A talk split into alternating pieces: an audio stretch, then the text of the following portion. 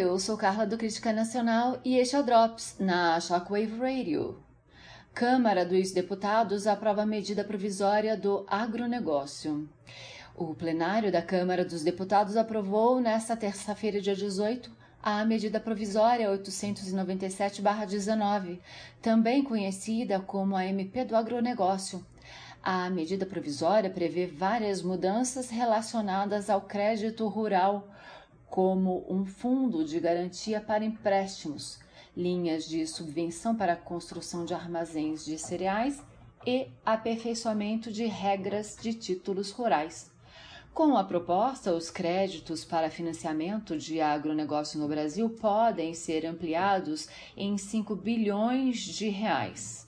A medida provisória foi editada pelo presidente Jair Bolsonaro em outubro e tem validade até 10 de março. Foi retirado do texto a determinação de repasse de pelo menos 20% dos recursos dos fundos constitucionais do Nordeste, do Norte e do Centro-Oeste.